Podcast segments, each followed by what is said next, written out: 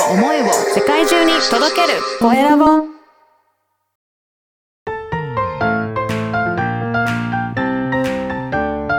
聞く力能力技術魅力があるのに伝わらない社長へ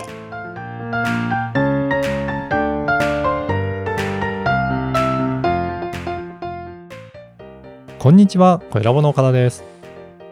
こんにちは。アシスタントのあまねです。本日もよろしくお願いします。お願いします。岡田さん、今回はどんなお話をしていただけるんですか？はい、今回はですね、ビジネスにつながる番組コンセプト、これをトップ3を、えーはい今回ご紹介したいと思います。あ、はい。え、ビジネスにつながりやすい番組ってあるんですね？そうなんですよ。私もはい今まで、うんえー100を超える番組を配信サポートさせていただいたんですが、やっぱりはいはい成果につながりやすいものっていう傾向がすごく、えーはい分かってきたので、今回ええぜひええその、えー傾向をもとに、えーいろいろをご紹介したいなと思います。はい。お願はいい。いたします。はい。まず、まあ、3位からちょっと、えーご紹介しようと思います。3位はですね、リストにつながる発信をするっていうことです。はい。これ、これどういうことかっていうと、ええあの、ポッドキャストの目的として、はいあの、多いのが、やっぱり何か、えーメルマガに登録してもらうとか、LINE 公式アカウントに登録してもらうとか、なんかそういう目的を持って発信すると、その後から、はい。えー関係性を築きやすいので、そういったリストにつながるような発信をすることがすごく大切かなと思います。うん。なので、えー番組を発信して、最後には、えー LINE 公式アカウントに登録してくださいとか、次につながる、えーちゃんと行動を、えー要請しているかどうかっていうのは大きなポイントとしてありますね。そうですね。大事ですね。はい。リストにつなげるっていうところ。はい。ね。これ他の SNS でも応用できると思うんですが、やっぱり、えー、Twitter とか Instagram をやっていても、うん。何かその方との関係性やってメッセージやり取りできるような関係性につながっていくといいと思うので、まあ、プレゼントを、えーうん。お渡しする、えー代わりに、まあ、LINE に登録してもらうとか、なんかそういった感じで、いえーいろいろな方の、えー直接つながれるような手段を持っておくのは、すごくビジネスにつながりやすいなと思っています。はい。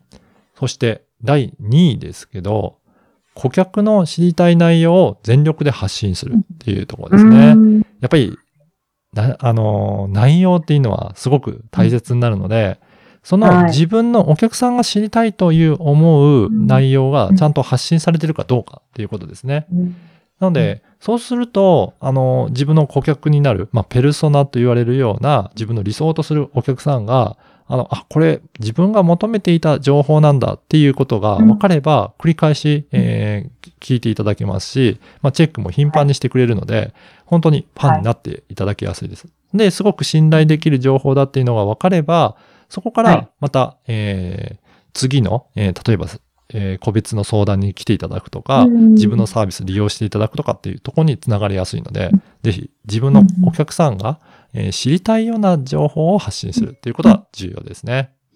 確かに、その情報によってその人の悩みが解決したりとかするともう余計ファン化しますよね。そうですね。はい。はい。で、最後、えっと、第1位ですけど、顧客候補にインタビューするっていうところですね。はい。